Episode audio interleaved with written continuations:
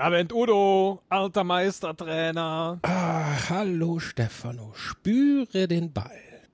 Ja, ja, ja, ja. Hier ein Putsch. Ah, danke.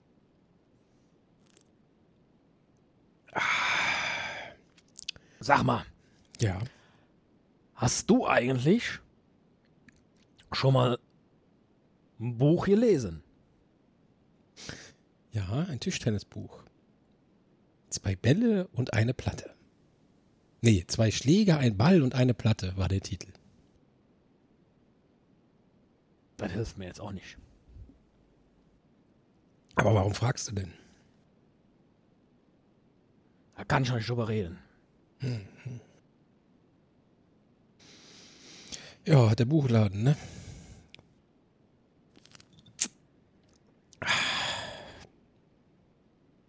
Stimmt.